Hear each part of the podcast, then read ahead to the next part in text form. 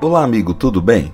Eu sou Leandro Alencar, teólogo, escritor, amante de história e pastor adventista. E você está ouvindo o quinto episódio da nossa série sobre o grande desapontamento de 1844. Seja bem-vindo ao nosso podcast com a série 1844. Como uma profecia milenar, um pregador relutante e um publicitário mudaram a história do mundo para sempre.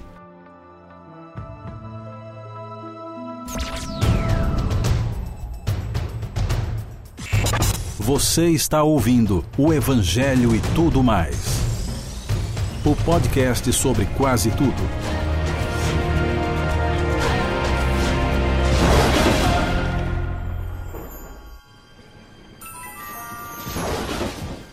Até aqui, nos detivemos em dar um claro e exato panorama do planeta na ocasião do desapontamento de 1844. Sabe, Entender como o mundo dessa época funcionava é essencial para a plena compreensão das motivações e razões do equívoco, do erro do movimento milerita. Estudar ou simplesmente meditar no desapontamento de 1844 sem ter um claro entendimento de como era o pensamento humano no século XIX é um erro crasso. A partir deste capítulo, Trataremos de personagens que conhecemos bem, tão bem que para muitos essas histórias tornaram-se amigas. Muitos cresceram ouvindo-as e, ao relembrá-las, podem ter a fé renovada. E quem nunca as ouviu poderá aprender da impressionante história de quando pessoas fiéis e amadas por Deus creram que Jesus voltaria em 22 de outubro de 1844. E tudo começou quando Guilherme Miller decidiu ler a Bíblia. O tema deste episódio é O Pregador Relutante.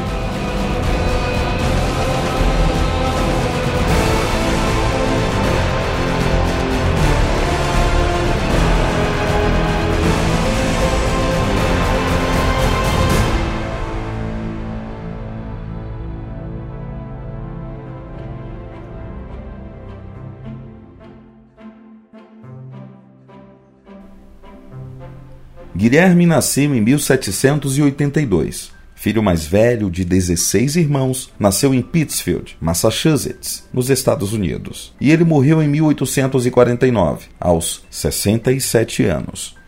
Desde cedo, Guilherme Miller mostrou ter uma inclinação acentuada para os estudos. No entanto, como filho de um fazendeiro, tinha que dedicar quase todo o dia com os afazeres da fazenda. É nesse período que ocorre a cena clássica relatada nos livros sobre Guilherme Miller. Depois que todos de sua casa iam dormir, ele ficava até tarde da noite lendo livros emprestados sob a luz de nós de pinheiro. Foi aí que Guilherme adquiriu um certo conhecimento sobre a Bíblia e sobre história. Aos 21 anos, Guilherme conheceu Lucy Smith e se apaixonou por ela, Logo, namoraram, noivaram, casaram e decidiram morar na cidade dela, Putney. E para a alegria de Guilherme, na cidade havia uma biblioteca pública, um oásis para a mente ávida por conhecimento de Miller, que, na infância e adolescência, se contentava com os livros que tomava emprestado dos vizinhos. No entanto, foi nessa mesma biblioteca que Guilherme começou a ler as obras de Voltaire, David Hume, Thomas Paine e outros. Sim, todos aqueles livros e comentários sobre como Deus não interfere na vida do homem. E como já sabemos, essas ideias foram consequências filosóficas do terremoto de Lisboa. Inadvertidamente, Guilherme Miller abandonou seus princípios religiosos e tornou-se deísta. Para ele, as ideias do deísmo lhe ofereciam mais coerência e paz aos seus questionamentos do que a Bíblia. Um livro recheado de histórias enfadonhas e contraditórias. Ele mesmo disse. Ele foi deísta durante doze longos anos.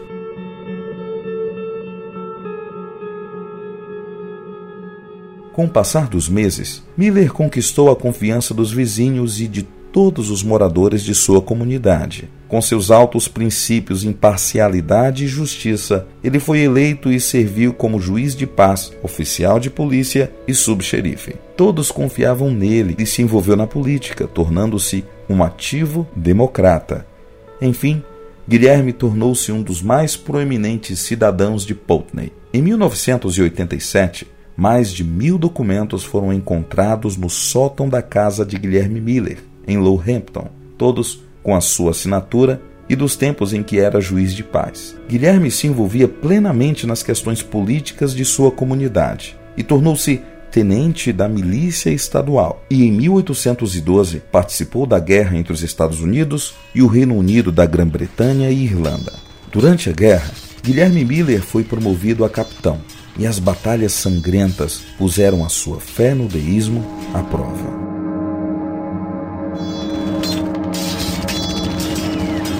Ver os seus liderados e amigos morrerem em agonia e dor fizeram-no pensar na vida e principalmente na vida futura.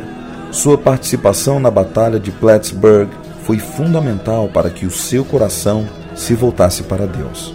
A Inglaterra tinha o segundo exército mais poderoso do mundo à época. Só perdia para as tropas napoleônicas.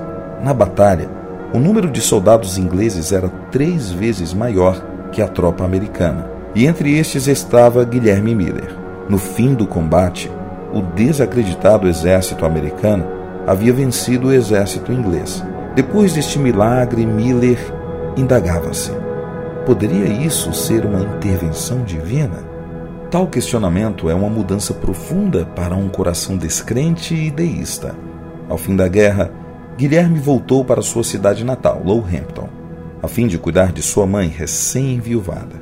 Lá, provavelmente para agradá-la, começou a frequentar a Igreja Batista, onde o seu tio, Eliseu, pregava regularmente.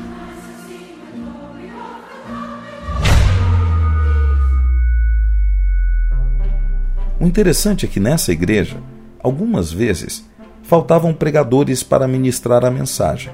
Então, costumava-se ler um sermão nessas oportunidades.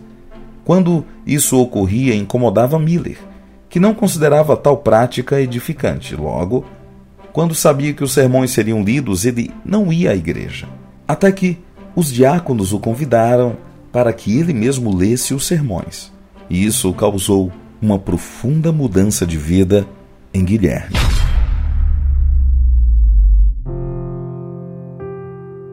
Com o passar dos dias, ele se deparou novamente com a angústia de suas memórias de guerra. Como se dava a vida após a morte? Havia consciência ou tudo estava terminado? Num domingo, enquanto lia um sermão, Guilherme parou subitamente e sentou-se. Ali mesmo, no meio da leitura, ele fora vencido pelo amor de Cristo e então começou a vê-lo como seu Salvador e Senhor. Essa experiência espiritual, íntima e pessoal, tornou Guilherme alvo de piadas e comentários indecorosos por parte de seus amigos deístas, mas não foram suficientes para tirá-lo de seu novo relacionamento com Jesus.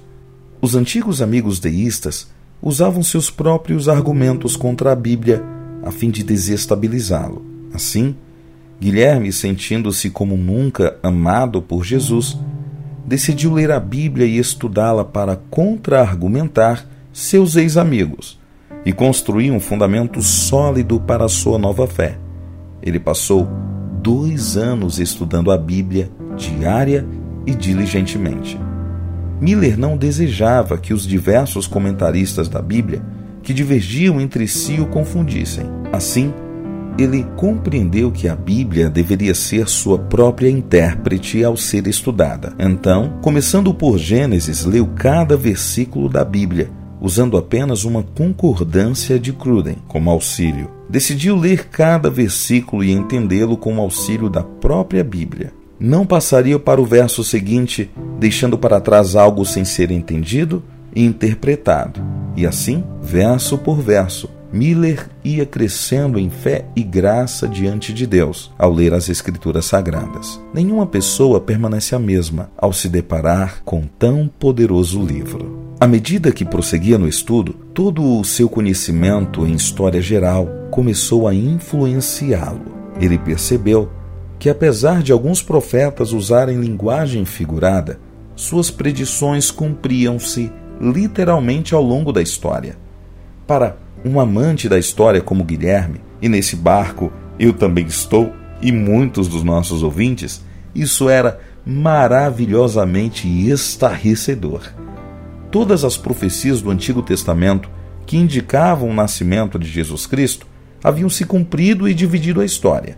Seu coração se aqueceu e, ao chegar no livro de Daniel, em especial nos capítulos 2 e 3, percebeu que a Bíblia foi exata em suas predições.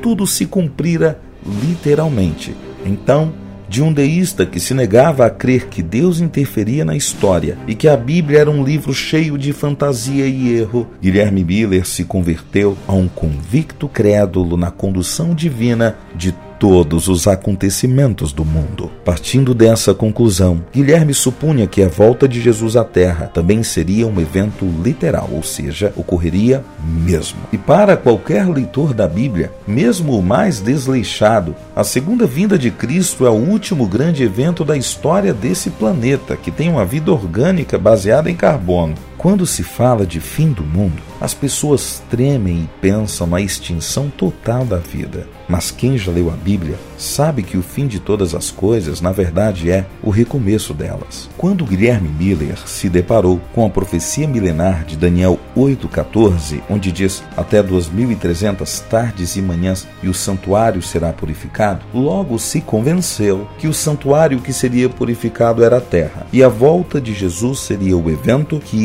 inauguraria essa purificação. Assim, com essa conclusão, aqueles que creram nisso a partir da pregação de Guilherme fizeram parte do movimento milerita.